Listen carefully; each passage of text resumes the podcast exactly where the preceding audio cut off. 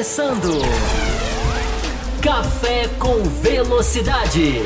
Com Fábio Campos, Matheus Pucci, Thiago Raposo e Will Bueno.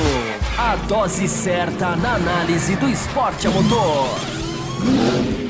Pra você que nos ouve no cafécomvelocidade.com.br ou para você que nos assiste no youtube.com barra Café Velocidade, estamos começando a edição 674 depois do Grande Prêmio de Portugal a estreia né, do circuito de Portimão na Fórmula 1.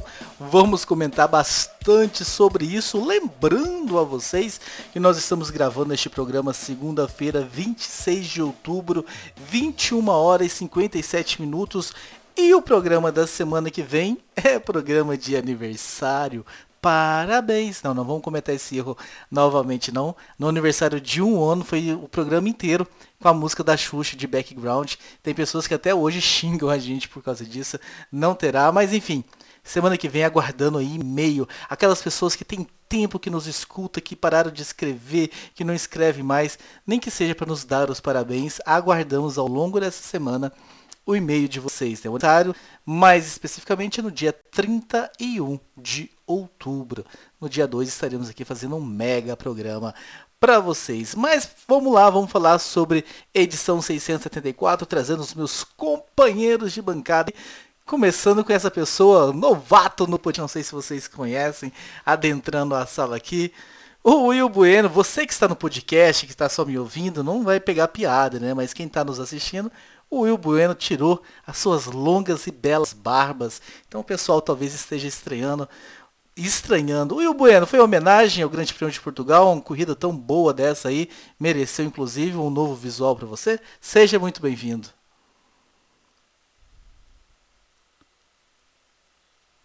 E aí ele travou, né? Ele tá com a internet ruim. Já vou antecipar para vocês. Ele disse que a internet dele tá ruim. Ele, tá, ele caiu pelo menos umas três vezes aqui antes do programa começar. Parece que voltou agora, Will. É, então, saudações né, aos ouvintes, espectadores aí do Café com Velocidade, saudações a vocês, meus colegas.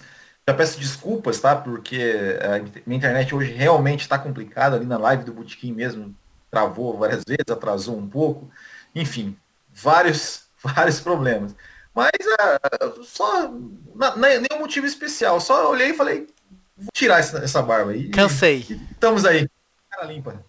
Muito bem. Então, o Nicolas, meu filho, na hora que ele olhou assim, ele ficou olhando, quem que é esse cara aqui na minha casa? Muito, muito bem, Will Bueno. E trazendo ele também, que na falta de personalidade também aparece sem barba aqui no programa hoje. Seja bem-vindo, Fábio Campos. Adentrando... Inspirado no Will. Inspirado no Will adentrando. Eu vi o falei, não, eu preciso fazer igual. Só isso. Fábio Campos, Grande Prêmio de Portugal, pista nova, como nós esperávamos aí, uh, um belíssimo circuito, mas entregou tudo aquilo que nós esperávamos? Seja muito bem-vindo.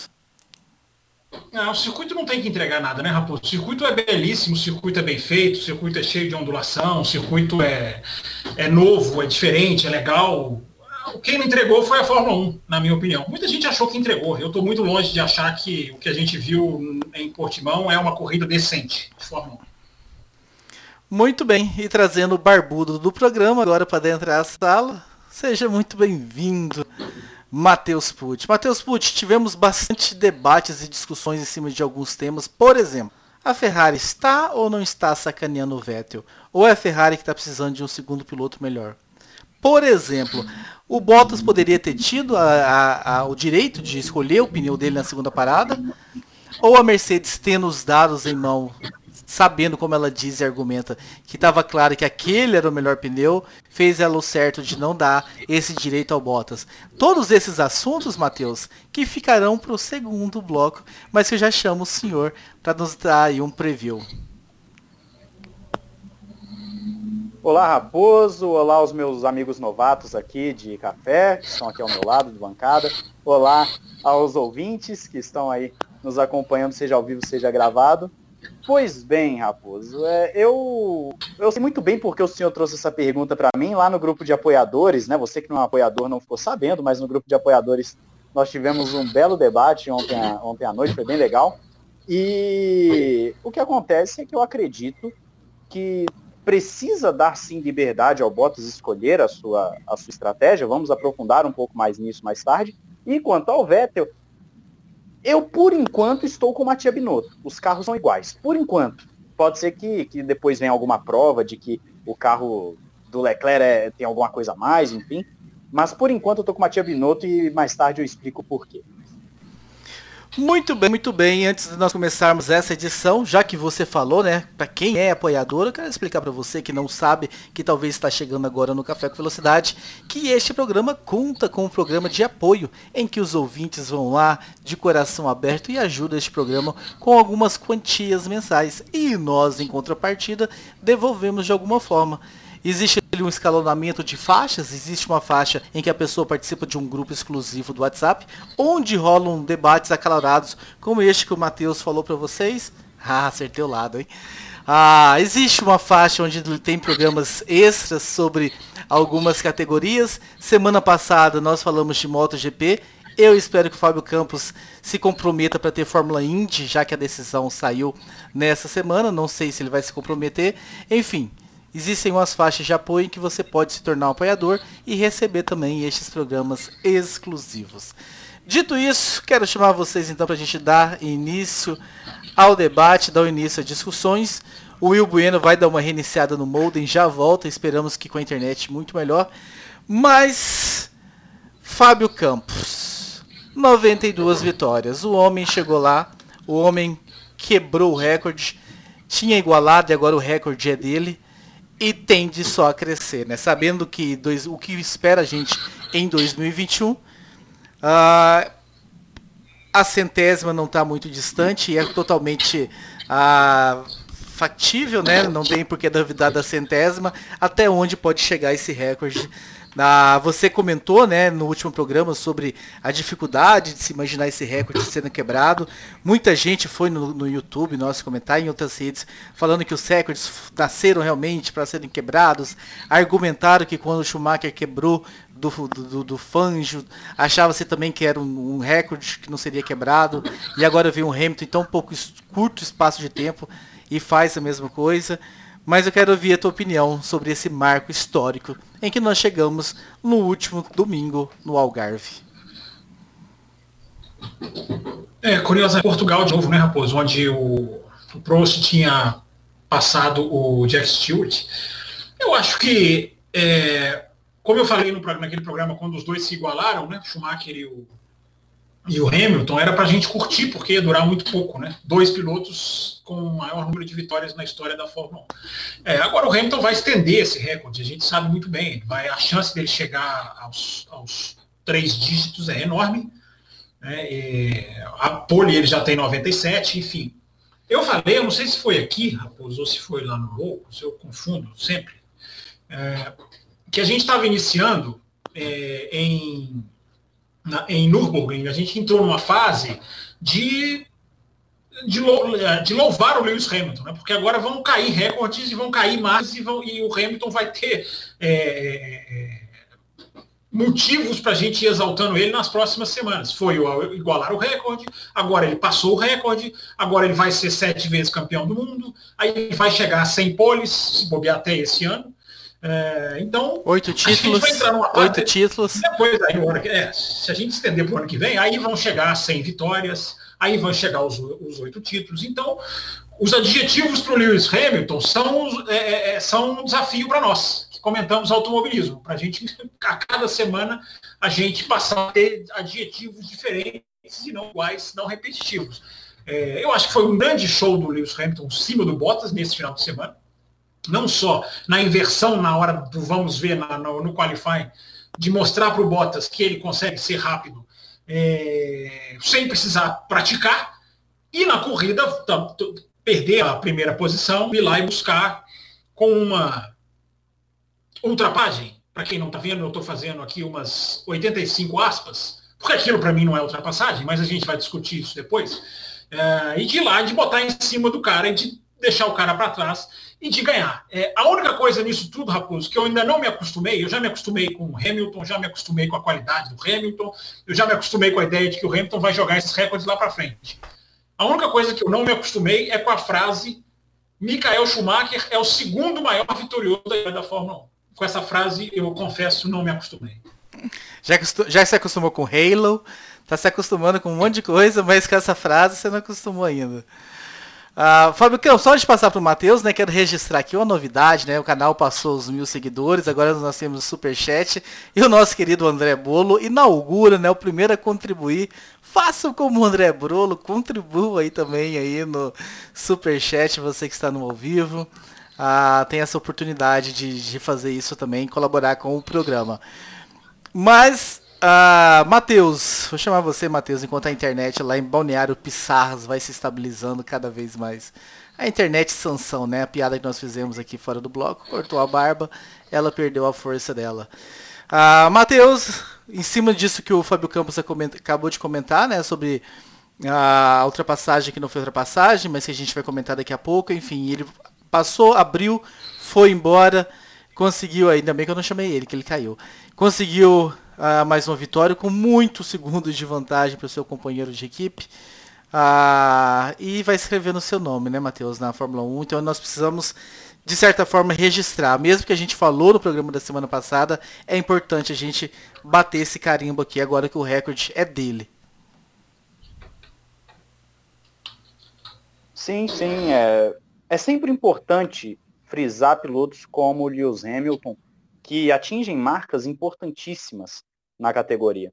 Mas é, eu tenho uma, como eu posso dizer, eu tenho um, eu, eu, me peguei pensando em algumas coisas esses dias, é, quando eu digo esses dias, domingo e segunda, mas, mais é, precisamente, acerca do, tá, só para confirmar, tá me ouvindo certinho? Tá saindo certinho? Beleza, é só para só confirmar aqui, peço perdão por ter parado o raciocínio.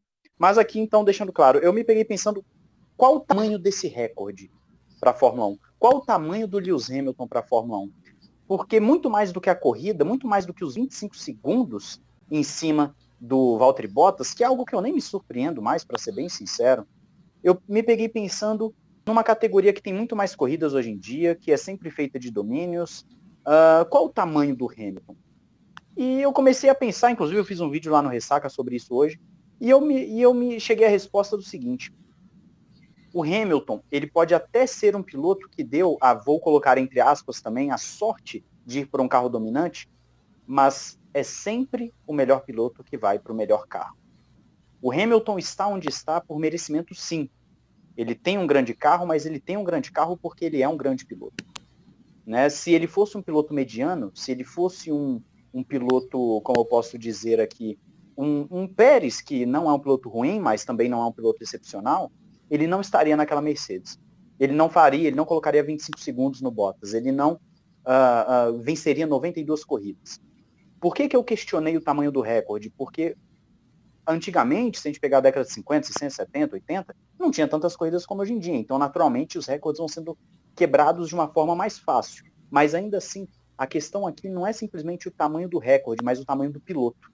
O tanto que o piloto fez a diferença nesse recorde, o tanto que o piloto fez a diferença na corrida, o tanto que o piloto fez a diferença na, em todo o conjunto da obra. E é aí onde Lewis Hamilton aparece como um cara diferenciado. É, ele teve companheiros de equipe dos mais diversos tipos, desde pilotos fortíssimos como Alonso, uh, pilotos de alto nível como Button, pilotos que ninguém dava nada e que acabou batendo ele como Rosberg, e um piloto que pode até ser bom, mas que não consegue acompanhar o ritmo como o Bottas, e ele conseguiu bater de frente com todos eles. Ele mostrou com o mesmo carro que ele é um cara grande, que ele é um cara que merece essas vitórias, que merece enfiar 25 segundos e que ele faz isso tranquilamente. Que ele não é só rápido, mas ele é rápido, ele gerencia pneu, ele tem visão de corrida, se precisar da chuva, ele, ele, ele entrega na chuva, se precisar no, no momento do box, ele entrega, enfim, é um piloto completo. E tudo que, foi, tudo que é falado em termos de elogio a ele e desses recordes aumentar vez mais, são só consequência do piloto que ele é. Então a corrida foi um reflexo disso. Ele recuperou a posição, enfiou 25 segundos e é um reflexo do que é Lewis Hamilton para a Fórmula 1. Will Bueno, temos um e-mail sobre Lewis Hamilton enviado pelo nosso querido Lucas Chinoco, né, que fala o seguinte: a corrida escancarou que a grande vantagem do Hamilton em relação ao Bottas é ritmo de corrida? Ele pergunta, né? O finlandês até vinha fazendo um bom final de semana, dominando os treinos livres e dando trabalho na classificação.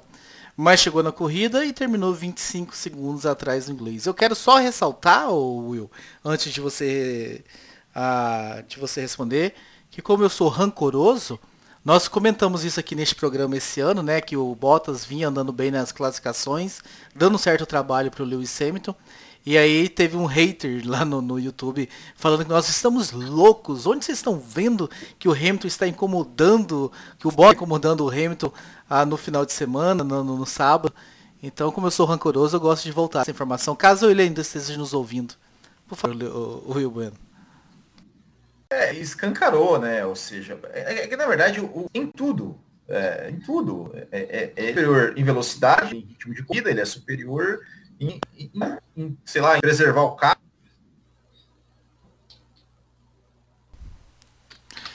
É, a internet hoje de Balneário Pissarra, gente, não está colaborando. Ah, eu vou trazer. Fábio Campos, retorna aí, Fábio Campos, adentra a sala. Ele, o Hamilton é superior em tudo. Ah, foi assim que o Will Bueno começou a sua frase, Fábio Campos. O senhor pode complementar, então. É, eu acho que o Will ia dizer o seguinte, mas não. É, não, foi, o Matheus explicou muito bem. A facilidade, acho que o Hamilton deixou claro a facilidade com que ele tem de superar o Bottas. A facilidade. Não que, não que ele faça isso todo final de semana. Eu acho que o. Você falou hater. Por que, que, é hater? Só porque ele discordou da gente não quer dizer que ele é hater, ele é um ouvinte, poxa. A não ser que ele tenha xingado. Xingou, ele... xingou, xingou, xingou. Ah, xingou? Xingou quem? Xingou, xingou algum de nós especificamente ou xingou todo mundo no geral? Eu não posso falar porque a última vez que eu copiei uma mensagem lá de alguém xingando alguém, eu fui repreendido na nossa reunião, então eu não posso mais citar ah, então isso. Eu já sei quem. Então eu já sei quem que ele xingou. Vamos lá. É, daqui a pouco eu vou lá responder. É, mas o, o Hamilton tem um talento natural que o Bottas não tem. O Bottas tem que se esforçar muito mais para conseguir chegar perto do Hamilton. Então, é, o Hamilton provou nesse final de semana como que ele consegue. Ele faz isso, ele já fez isso quase que o ano inteiro, né? Ele fica atrás dos treinos livres, na hora da classificação ele vai lá e vira. É, ele faz isso todo final de semana? Não faz. O Bottas tem sim uma pressão que ele coloca no Hamilton no tempo, cronômetro. Basta olhar o que o Albon toma do Verstappen, o que o Ocon toma do Ricardo, o, enfim, o que, que o, o, o Latifi toma do Russell. É, o Bottas não toma essa, essa pancada do Hamilton. Ele perde para o Hamilton. E ele está num, num, ponto na vida dele que ele não pode perder. Ele está todo mundo pressionando para ele ganhar. Mas a diferença dele é próxima do Hamilton. O Hamilton não pode brincar. Só que o Hamilton tem um talento natural. O Hamilton é capaz de chegar e virar, fazer uma volta, é, uma volta é, é do nada e conseguir andar na frente. Ou fazer 25 segundos, como colocou o Matheus. Pois é, meus caros, registrado aqui a é mais uma vitória do Hamilton, a quebra do recorde de 92 vitórias, registrada aí pelo Fábio Campos. Onde é que pode chegar esses números? O Matheus ressaltando muito bem a diferença para o Bottas. O Will, na participação pequena que ele teve aí, trazendo também essa questão de que o Hamilton é superior em tudo. Você citou, Fábio Campos, a ultrapassagem que não é ultrapassagem. E o DRS, mais uma pista que ficou bem escancarado, né? No uso dessa pista, como no meio da, da reta, outro completava a manobra e voltava o carro e fazia a curva na maior tranquilidade. Só que está me incomodando o seguinte, Fábio Campos. Nós já estamos cansados, não sei se cansado seria a palavra certa, mas ah, nós já estamos talvez desgastando demais esse assunto DRS aqui no programa. Desde que o DRS surgiu na Fórmula 1, que basicamente final de semana sim, final de semana não, nós falamos do DRS aqui. Eu fico preocupado se o nosso ouvinte já está cansado disso não, mas enfim, não dá pra gente fechar os olhos para o que aconteceu no final de semana em Portimão, no, uh, no Algarve, e mais uma vez ele roubando a cena aí e foi elogiado, inclusive, na transmissão nacional. O Felipe Jafone chegou, comentou, porque vai ter os segundos, e aquela ele abre, e é muito legal, né, ver essas ultrapassagens.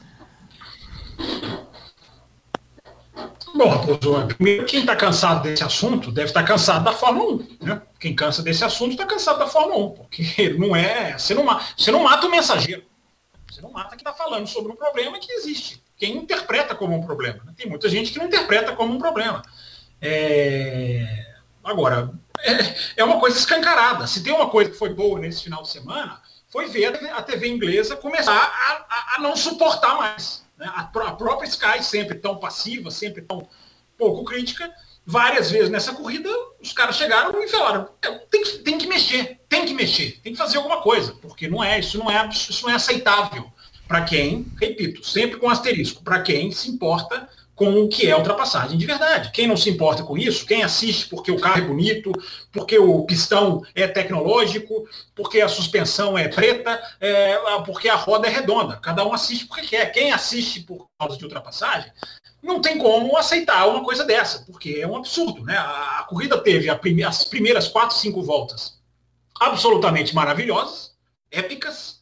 É, por quê? Porque teve um elemento é, os elementos do, do, do, do, carro de Fórmula 1 meio que anulados, é, alguns até invertidos, e ficou coisa ali do, braço, do controle. Você viu o Carlos Sainz, simplesmente a McLaren liderando uma corrida. Né? Uma coisa simbólica, foi uma até de peso simbólico. É, agora, depois que a coisa se ajeitou, ficou a, partir da sexta volta, até não sei, até, até praticamente o final da prova, foi um assinte, né? Foi uma coisa assintosa. O, a gente teve duas, eu me lembro de duas brigas boas. É, até anotei aqui, ó, o Sainz com o Raikkonen na volta 33, que eles foram trocando, eles foram trocando posição até lá na curva 5, aquela, aquele hairpin, lá em cima, e o Pérez contra o Ocon, que também ficaram ali, brigaram por algumas curvas. Só. Só, anotei essas duas aqui só. O resto foram todas ali. E a gente teve o toque do. do, do, do, do aí, ó, teve caderninho aí, ó. Estão fazendo, fazendo escola, estão fazendo escola, caderninho. É, o Will mostrando o caderninho dele, para quem está ouvindo. É, então, é muito pouca coisa, é muito pouco, é, Raposo. Eu acho que está na hora de se discutir, já que você está querendo que a gente fale né, de uma maneira. Vamos, vamos olhar para frente. Né? A Fórmula 1, a Fórmula 1 deu um exemplo nesse final de semana de como ela é mal, mal administrada, como, como os dirigentes da Fórmula 1 são, é, é, é, erram, como que eles erram e erram feio. Porque a gente teve duas, a gente teve, a gente viu a pista tem um hairpin, cotovelo na curva 1. E os caras ignoraram. É, com muito mais chance de, de, ter ultrapassagem. Os pilotos falaram no briefing, né? Tem uma informação de que os 20 pilotos no briefing lembraram que esse é mais interessante que curva 1. É, deu para ver ali, todo mundo viu, sabe o que eu estou falando. É, Brown disse que o computador, olha o que o Ross Brown falou, o computador calculou que não tem grande diferença. Os 20 pilotos acharam que teria, o computador achou que não teria. O computador é o que calcula o DRS. Esses caras têm mais corrido no DRS, eles têm que diminuir a zona desse negócio. Eles têm que diminuir a, a, o espaço em que, esse, em, que, em que esse efeito é colocado. Eles têm que encurtar o período dele. É, vai ter exposição artificial? Vai. Mas você vai ter o carro chegando na freada de uma maneira muito mais interessante, muito mais inteligente. Mais ou menos aconteceu em Nürburgring. Então, Raposo, é, o, que, o, que, fica desse grande prêmio é como a Fórmula 1 trabalha mal. Ela trabalha mal essa questão e, e a imprensa começou, eu não sei, vocês falam da televisão brasileira, como vocês, começou a TV inglesa um cunho de incômodo. Finalmente, depois de, on, de 9 anos. Vamos ver se gera alguma coisa. Vamos ficar de olho, porque aqui na TV Globo, na TV brasileira, que nós tivemos foi um elogio, né? Ah, vai lá, Will, já que o, o, o, Fábio Campos caiu da sala agora, é sua vez de falar então. Vocês estão revezando, né, de cair hoje. É, não, eu, agora eu tô, tô com. Um de rede aqui e parece que resolveu, né? Vamos ver. É, mas o que, eu, o que eu ia dizer, assim, é, teve uma fala na transmissão nacional que, que até na hora, assim, eu coloquei no, no meu Twitter. Eu falei, é, o, o Kleber Machado falando, é, porque o, o cara à frente ele nem tenta se defender, né? Porque não tem como.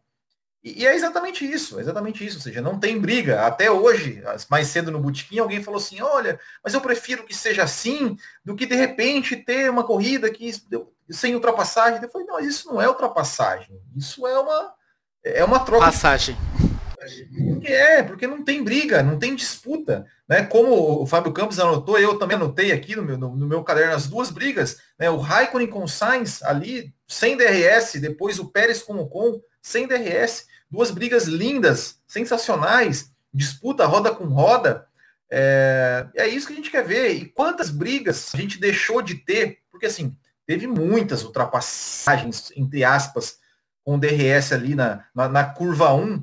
E, eu fico pensando, quantas brigas a gente deixou de ter é, por conta disso? Quantos pilotos que ah, nem, nem estão se tentando se defender, que se defenderiam, porque teriam chance de defesa. E aí poderiam ter disputas, poderiam ter, é, enfim, é, é, é, aquilo que a gente quer ver, realmente, os pilotos definindo uma ultrapassagem no braço, né, em condições iguais, entre aspas, né, porque são equipamentos diferentes, mas em condições de, de, de brigar, de disputar uma freada, é, como a gente quer ver, né, Fórmula 1 raiz.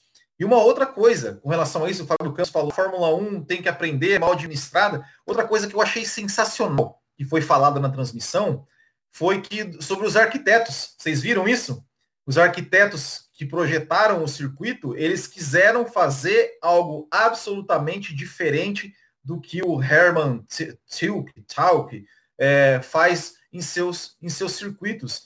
E é isso aí. E esse circuito não tinha homologação da FIA por causa das suas subidas e descidas, porque era difícil de não sei o que, de sinalizar disso e daquilo.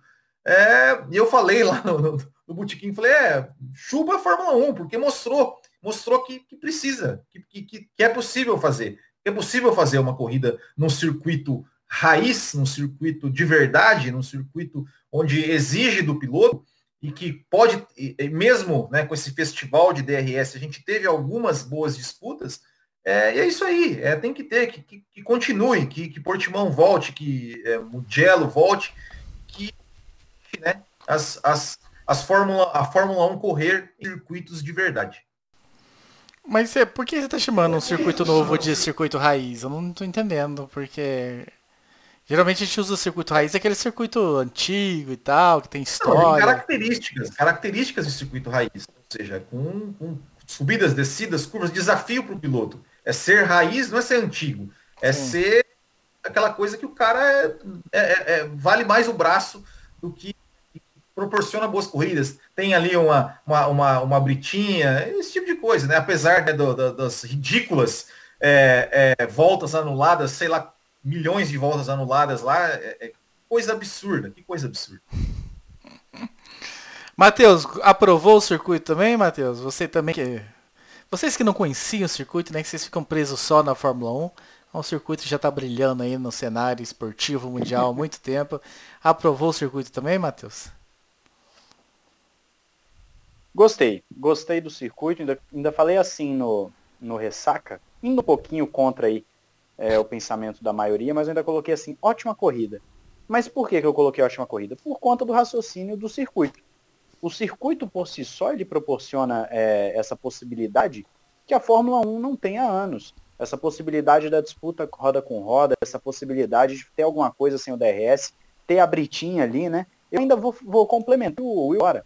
Esse negócio de ficar punindo o cara que sai um pouquinho da pista é simples. É só na área que não for pista, bota brita, ó. bota brita, bota grama, bota, bota terra, bota alguma coisa lá para o cara perder tempo. Entendeu? Então é, o que acontece é que o DRS, voltando um pouquinho, né, o que a gente está falando de DRS, o DRS ele entrou na Fórmula 1 para resolver o problema da ultrapassagem, mas o próprio problema da ultrapassagem ele foi ocasionado também em partes pela mudança dos circuitos da Fórmula 1. Então, é, nós poderíamos ter grandes corridas com grandes ultrapassagens, com disputas belíssimas, porque a gente até falou num café que uma corrida boa não é feita só de muitas ultrapassagens, mas de disputa. Às vezes o cara nem consegue ultrapassar, mas ele tentou, botou de lado, fez uma, duas, três, quatro voltas. Isso é bonito, isso é legal. Então, isso falta para a Fórmula 1. Circuitos raiz, como o Will definiu, é o que falta para a Fórmula 1 para ela melhorar também né, além de tudo aquilo que já vai vir em, 2022, a FIA tinha que olhar, a Fórmula 1 tinha que olhar para isso. Os circuitos fazem muita diferença. Subida, descida, brita, curva desafiadora, curva de alta, de baixa, curva que piloto, curva cega, né, não sabe o que vai ter na saída, enfim, precisa disso, tipo de coisa. O Timão mostrou que um circuito com essas características, mesmo numa Fórmula 1 desequilibrada e com carros parrudos difíceis de ultrapassar, ele ainda consegue fazer um bom espetáculo, consegue dar graça, consegue gerar esse tipo de situação. Então eu gostei. Gostei bastante. De Portugal eu só conhecia Estoril. É, sabia que a Fórmula 1 tinha ido, se não me engano, em 2009 em Portimão fazer um, um treino, né, os, te os testes. mas uh, particularmente gostei muito e espero que volte, apesar de que não está para o ano que vem, mas também espero que a FIA, a Fórmula 1, melhor dizendo, olhe com carinho para aquela proposta que foi feita pelo Russell de colocar uma corrida coringa na temporada, então colocar ali eh, uma corrida convidada toda a temporada, aí bota um Portimão, bota um Mugello, ia ser bem legal. Vou registrar aqui alguns e-mails, né? O Thales Oliveira fala assim: Olá, membros do café, impressão minha ou o Autódromo Internacional do Algarve se dividiu em dois durante essa corrida? Na reta principal, tínhamos o festival anual de DRS, sempre citado por vocês. E a partir da curva 3, tínhamos um outro lugar, onde pilotos buscavam ultrapassagens mais reais, se utilizando de brechas disponibilizadas pelo acidentado relevo do local. Minha impressão procede para vocês, sim, né? A gente acabou de ler sobre as disputas que nós em outros momentos. Vai lá, Will. Só um asterisco. É, é acidentado relevo do local, não. O, o relevo, esse relevo, ele foi construído pelos arquitetos, ele foi pensado pelos arquitetos. Não local, não. E aí é que ele dá aquela indagada, né? Se não poderia ficar no lugar do Azerbaijão, que está em guerra e tudo mais. Vamos ficar na torcida, vamos ficar na torcida de que que esses circuitos bons que estão conquistando aí o gosto do público possa realmente ficar. O Danilo Duarte manda, né? Apesar da corrida ter sido empolgante, os carros estavam com um acerto de alto downforce e por isso desse tinha o seu efeito potencializado na greta de Portimão. Podemos dizer que vimos um festival de DRS em Portugal. Já respondido aí, né, Danilo, aqui nesse, nessa parte. Quem também escreve sobre isso foi o Ren Ravaglio. Ele manda uma pergunta para cada um dos membros aqui. E a pergunta do Fábio Campos, que caiu e não voltou ainda, foi em cima disso. Por sorte, ele conseguiu já responder, Renan. É, o Renan perguntou, né? Vou insistir numa pergunta que vem feito já alguns GPs. Não seria a hora de rever a regra do DRS? Já que não querem retirar o DRS, onde pode usar uma vez por volta ou quando estiver 0,5 ao invés de 1 segundo. Então, algumas sugestões aqui do Renan.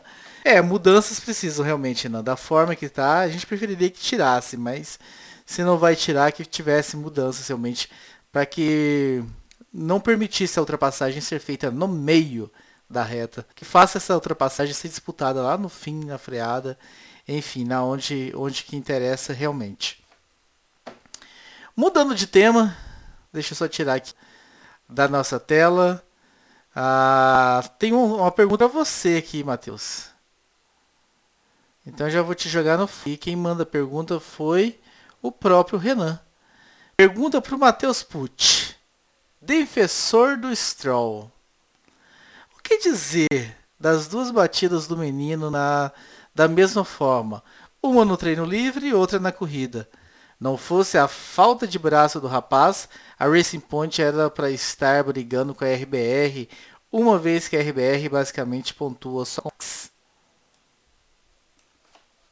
é, é eu, eu gosto de ser justo. Eu, então eu tenho pontos a falar, minha resposta completa. A primeira é, ele colocou também o nome do Thiago Raposo nessa pergunta, Mas viu? Eu, como, eu tô, Mateus, não, como eu tô lendo as perguntas, claro. como eu tô lendo as perguntas, nossa. Mas é, é, o segundo ponto que eu quero colocar é justamente que é, a gente é imparcial na análise. Né? Então, assim, é, é, aquele negócio sem clubismo, sem, sem aquilo. Até porque, se fosse tendo toda, toda corrida, eu ia elogiar a AlphaTauri, que é minha equipe favorita por conta da Toro Rosso. Mas, enfim, é, é, falando do Stroll, eu tenho que ser imparcial. O final de semana dele foi terrível. Foi terrível. A sexta-feira dele foi horrorosa por conta daquela questão com, com, com o Verstappen. E o domingo parecia que era sexta, também foi horroroso, né? Então, assim, foi péssimo. O sábado dele também foi ruim, ele largou, ele teve uma posição de classificação ruim, uh, tomou um pau do Pérez. E na corrida dele, quando ele faz aquela ultrapassagem, tenta fazer aquela ultrapassagem Norris, né? Que ele foi bem otimista, agora ninguém entendeu por que, que ele quis fazer por fora aquela ultrapassagem. Uh, talvez porque por dentro ele não ia conseguir tangenciar bem, não sei, não sei o que passou na cabeça dele. Uh, depois daquele acidente, eu acho que até ficou com o carro bem danificado, porque ele ficou andando em último o tempo inteiro até abandonar. Então, uh, foi terrível. O, o, final de semana do Stroll, na verdade, foi terrível porque ele errou. Não tem outra justificativa. Ele errou, ele errou na sexta, com isso ele gerou uma bandeira, uma bandeira vermelha é, que, que, que prejudicou todo mundo. E se não me engano, ele gerou a bandeira vermelha e, e, e prejudicou. E também no, no, domingo ele acaba fazendo uma lambança também ali. Apesar que eu, Matheus, eu, Matheus, eu não iria nessa do Stroll, nem aquela do Pérez no início com o Verstappen. É, são os dois incidentes da corrida, então vou colocar os dois aqui. Eu, Matheus, sou do, do, do pensamento de que são toques de corrida de disputa de posição. Eu não puniria. Mas que o Stroll foi o otimista da, da situação, foi. Ele foi errado. Mas aí me preocupa a coisa. Nós vamos, ele... nós vamos começar a punir pilotos que tentam fazer ultrapassagens agora. Então, assim, eu também não puniria. E é. eu, eu, eu até. Espera aí, pera aí, rapaz, aí de baixo. Eu até sinto.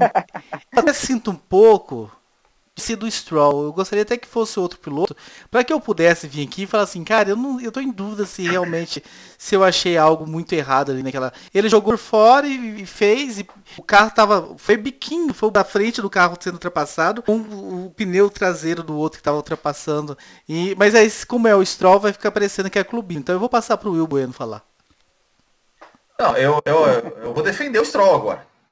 É, defender o Stroll, porque assim, não, é, é, eu não acho que a tentativa dele que dia? absurdo. Eu acho que a tentativa dele foi, foi é, é isso aí. É, o cara eh, deu, eh, fechou ali, ele falou, vou na, vou, zebra é pista e, e, e, vou, e vou embora. O, o erro dele foi quando foi, foi querer tangenciar a curva como se não tivesse ninguém do lado dele. Esse que foi o erro dele. Que aí ocasionou o toque, que eu também não acho que, é, que deveria ser punido. Né? Não acho. Acho que assim, ele, ele foi ali, tentou, achou que o, que o espaço era dele e não era.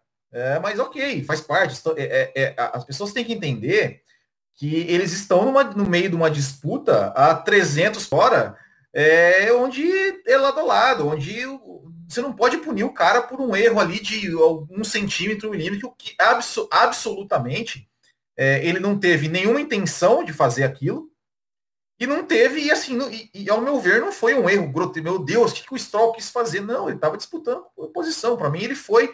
É, se, ele, se ele completa a ultrapassagem, ia ser.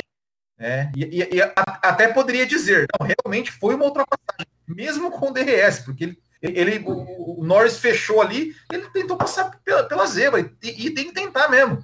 Só que ele errou na tangência da curva, né? como, como, como, errou na sexta, na sexta-feira também. Ele achou que o Verstappen não estava. Né? O Verstappen falou, mas esse cara não me viu aqui? Não é possível. É o que eu sempre falo, é, quando eu vou, vou dar o briefing lá no, no, no campeonato de kart. Eu falo, meu querido, você, mesmo você na frente, você vê que o cara tá do seu lado, se você cortar para cima dele, bater e você rodar, a culpa é sua, não dele. Né? Mas é, não, não se pode punir, não se pode punir um lance como esse, ao meu ver. É, rapidamente aqui, antes de, de, passar a bola aí pro, pro acho que pro campus, enfim, é, eu, vale essa ultrapassagem que o Stroll tentou fazer não é nada muito diferente do que o Albon tentou fazer no Hamilton na Áustria, por exemplo. Por fora e eles acabaram se tocando. Né? A diferença é que talvez essa, essa curva aqui seja um pouco mais rápida, né? Mas assim, é, eu particularmente vejo da forma que, é que nem eu disse, eu não puniria, mas o otimismo da situação Stroll, mas claro, se faz a ultrapassagem era belíssima era belíssima, era, ia ser uma ultrapassagem belíssima por fora.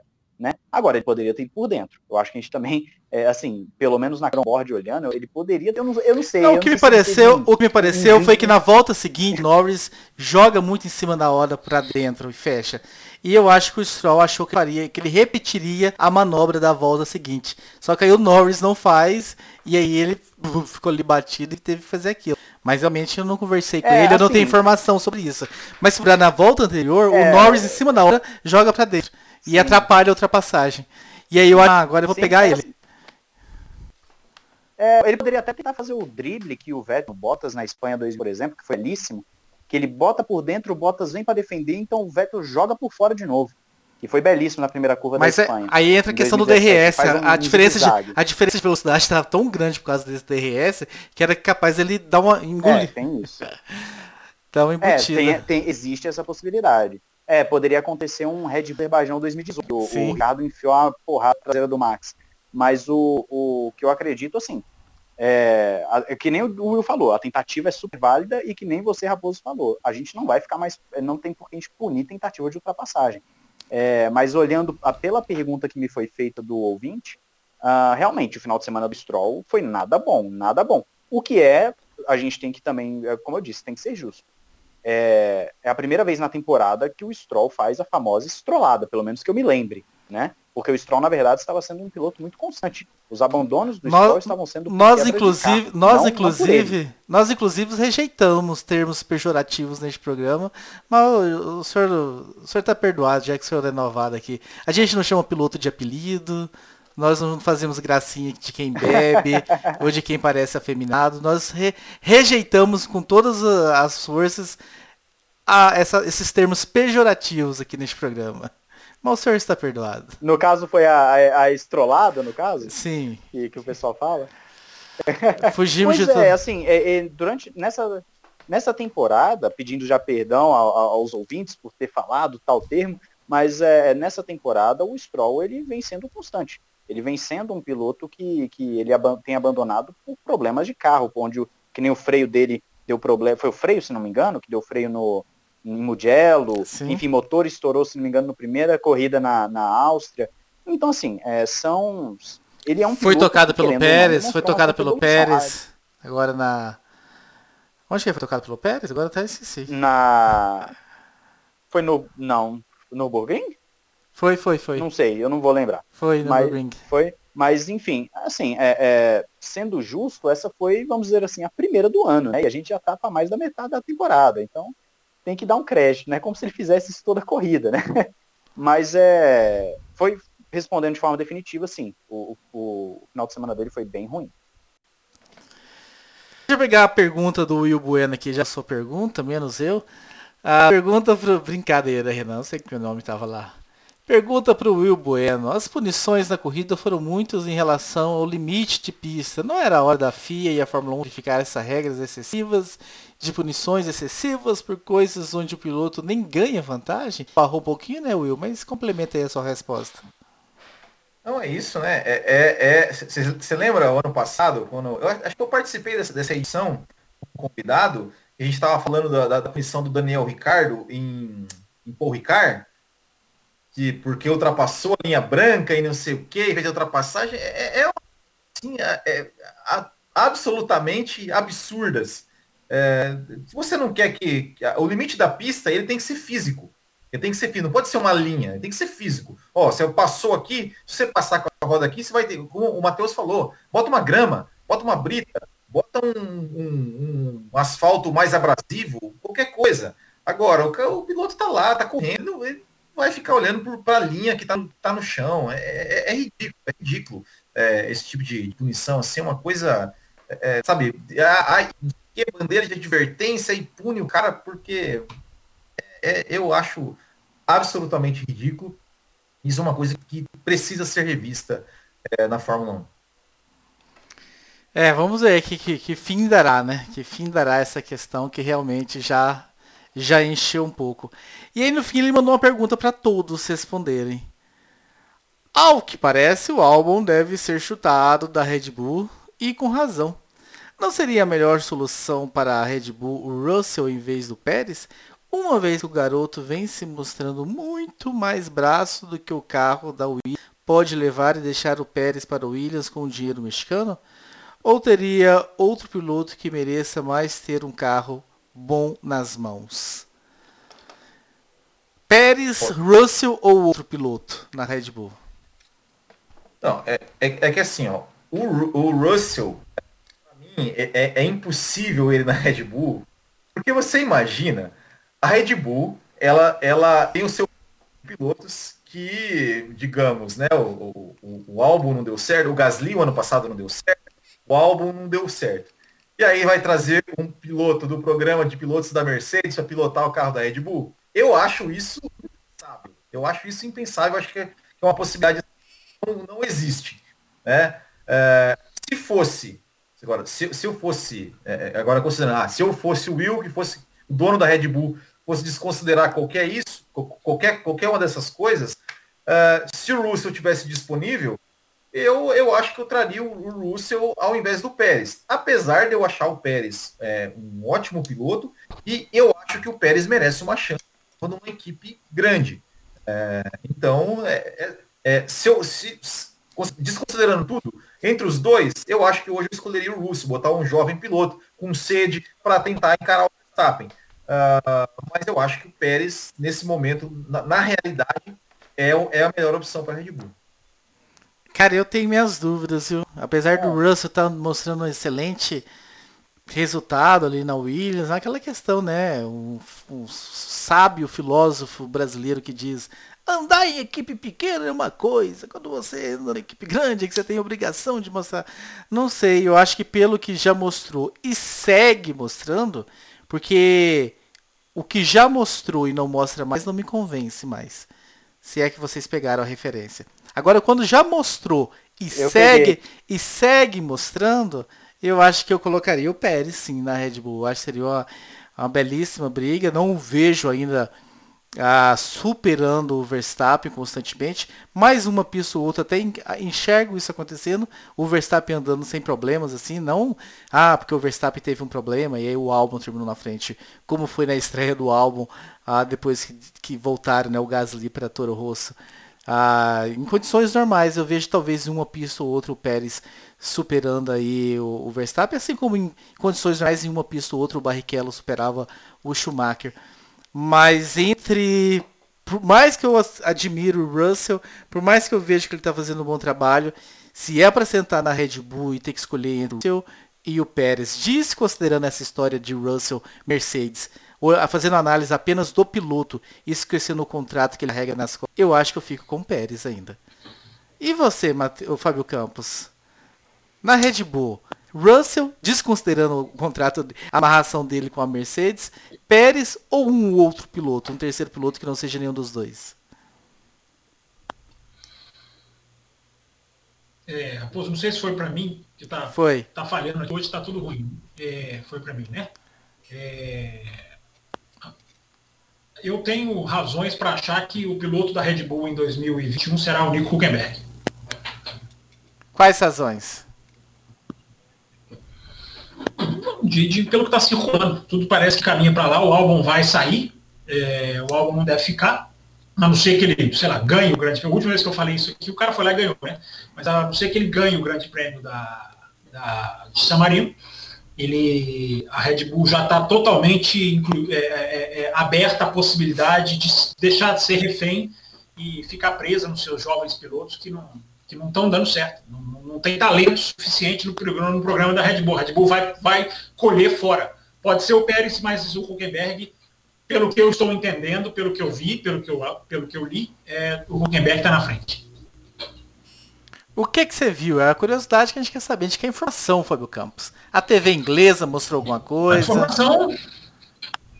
Não, informação de, de gente que está lá, de gente que está vendo, de gente que está perto, de entrevista do Christian Horner, de de posicionamento até do grupo tailandês que tem na Red Bull, enfim, que é dono da Red Bull. As peças vão se encaixando. Agora não tem nada fechado ainda. É, é, tá falhando aqui para mim, não sei se vocês estão conseguindo. Ah, tá aqui tá ok. Mas não tem nada fechado. Não tem nada, não tem nada fechado. Agora, eu tenho razão, por isso que eu repito a frase, eu tenho razões para acreditar que o nome da para Red Bull ano que vem será o Huckenberg. Mas o Pérez está. O Pérez ainda com a Williams, embora esteja muito próximo. Matheus Pucci, em cima dessa informação, você vê que o Huckenberg. Eu, eu fiz, no meu comentário eu disse o seguinte: eu acho que o Pérez tem condições de uma pista ou outra bater o Verstappen. Você acredita que o Huckenberg tem essa mesma condição? Uh, sendo muito sincero, eu acredito que em Pérez eles ficariam naquela margem de segurança que o Helmut Marko falou dos três décimos para o Verstappen. É, ponto. Eu não consigo ver eles no nível do Verstappen. Posso estar errado, mas não consigo vê-los como, como pilotos para bater ali com o Verstappen. Talvez, talvez Mônaco, que é uma pista que curiosamente o Verstappen não, nunca mostrou algo diferenciado em Mônaco. Mas eu fico, eu fico realmente achando que são escolhas melhores do que o álbum. Uh, o Russell eu não acredito que saia da Williams.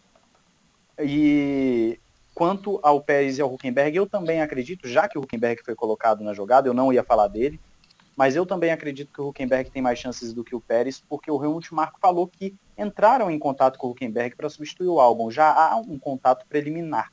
Quando eu falo substituir o álbum, no Grande Prêmio de Nürburgring, porque ele poderia, é, porque ele estava ainda é, inconclusivo o teste do Covid para o álbum até aquele momento. Então, assim, um contato inicial com o Huckenberg ele já existe. O Pérez, ele, eu acredito que o Pérez e o Huckenberg eles devem ter um ritmo muito próximo. E para mim eles serão pilotos que vão fazer um papel de segundo piloto para o Verstappen. Eles não vão bater de frente com o Verstappen, pelo menos ao meu entender. Eu, pode ser que chegue ano que vem e bata de frente. Ok, legal. Mas hoje eu não consigo ver isso acontecendo. Para mim, uh, para mim o Huckenberg também vai para Red Bull e ele vai fazer esse trabalho ali de ficar em quarto, ficar fazendo a proteção para o Verstappen, pegar aqueles pontinhos de campeonato ali que ano passado fizeram muita falta. Né? É, o Gasly foi demitido por conta disso. O Gasly foi mandado embora porque o campeonato estava sendo disputado ponta a ponta e ele não estava entregando contra a Ferrari. Né? Eles precisavam de alguém para entregar. E o Albon, esse ano, como não tem ninguém ali na brigando com a Red Bull, então talvez uh, talvez o Albon esteja com menos, um pouco menos de pressão do que o Gasly estava no ano passado. Mas é isso que eu vejo. E só para fazer aqui um parênteses grande, só falar que eu vejo aqui o pessoal no, no chat aqui ao vivo falando comigo e eu não respondo durante as, aqui as nossas lives porque eu estou no celular, então eu não consigo digitar para vocês. Eu não tenho esse espaço aqui para digitar para vocês. Então só deixando muito claro que eu não fique ignorando o pessoal. Eu eu sou um, sei lá, um admirador incondicional do Verstappen. Eu acho o Verstappen muito bom, muito. Se tem um piloto aí que talvez tenha condições de buscar esses recordes todos que o Hamilton mas eu acredito que o Pérez teria sim condições de, de incomodar mais o Verstappen.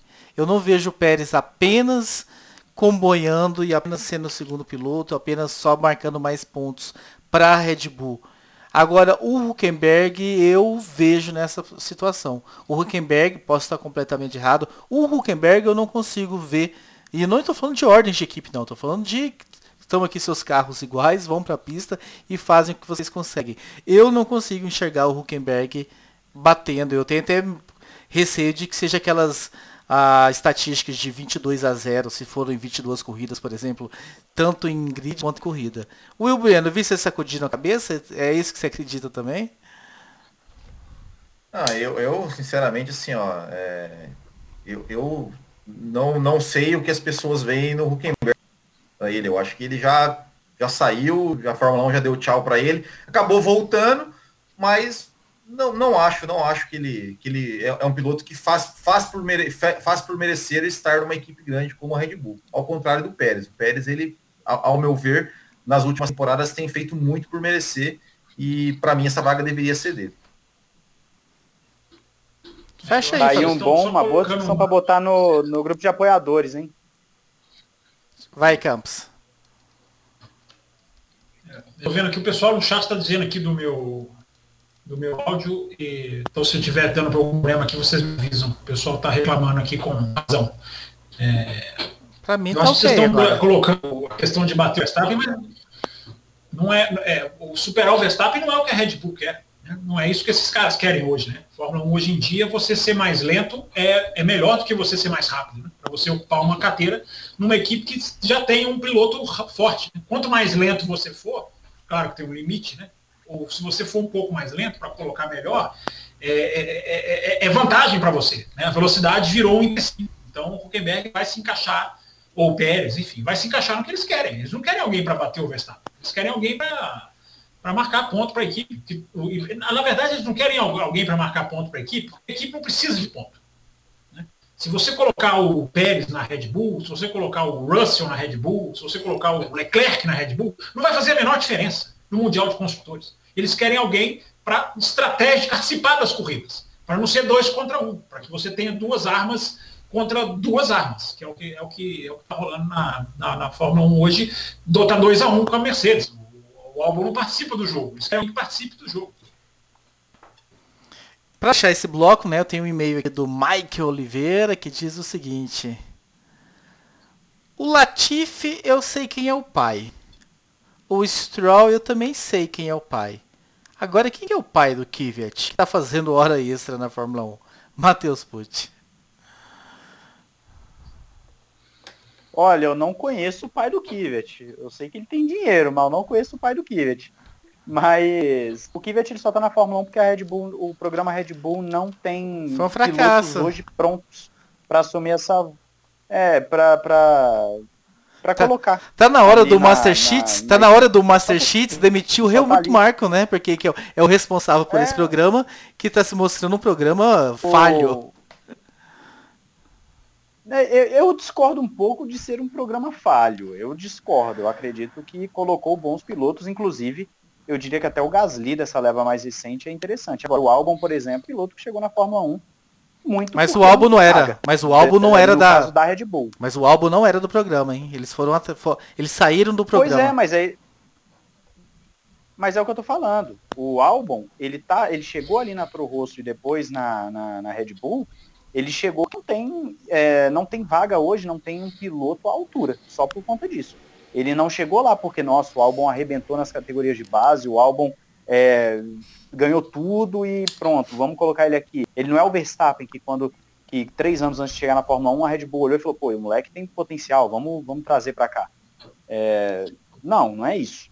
É, são, são coisas diferentes. O, no caso, o Kvyat está ali fazendo hora extra porque não tem gente. Por isso que a Red Bull vai buscar alguém de fora pro lugar do álbum. Pelo menos é assim que eu vejo, eu posso estar errado. Olha, o pai do Kvyat, pai, né, entre aspas, eu, eu não sei quem é, mas eu, mas agora um cara que eu sou fã incondicional o sogro. é o não, não, o empresário do Marcos Ericsson. Esse cara, eu queria dar um abraço nele, porque o Marcos Ericsson ficou tanto tempo na Fórmula 1 ali, eu, eu, eu realmente eu sou fã desse cara, viu? Eu sou fã desse cara, porque eu, eu não, não, consigo entender, não consigo entender como é que alguém paga para manter para manter ele na Fórmula 1 tanto tempo quando como não, ele é que paga, Will. Hã? É ele que paga, Will. Ele ficou muito tempo na Fórmula 1 porque ele tinha um grupo sueco pagando a vaga dele. Exato. É, o grupo sueco. O grupo, então, sim, esse grupo sueco que eu, que eu não entendo. Como é que eles pagam pro ele tá? Mas enfim. é esse grupo sueco que eu sou fã desses caras, porque não é possível. Fábio Campos, quer destilar algumas palavras sobre Kivit ou encerramos o bloco? Encerramos o bloco. Assim nós encerramos. E o segundo bloco, amigos. o segundo bloco. A Ferrari tá sacaneando com o Vettel ou o Vettel que não tá andando, hein?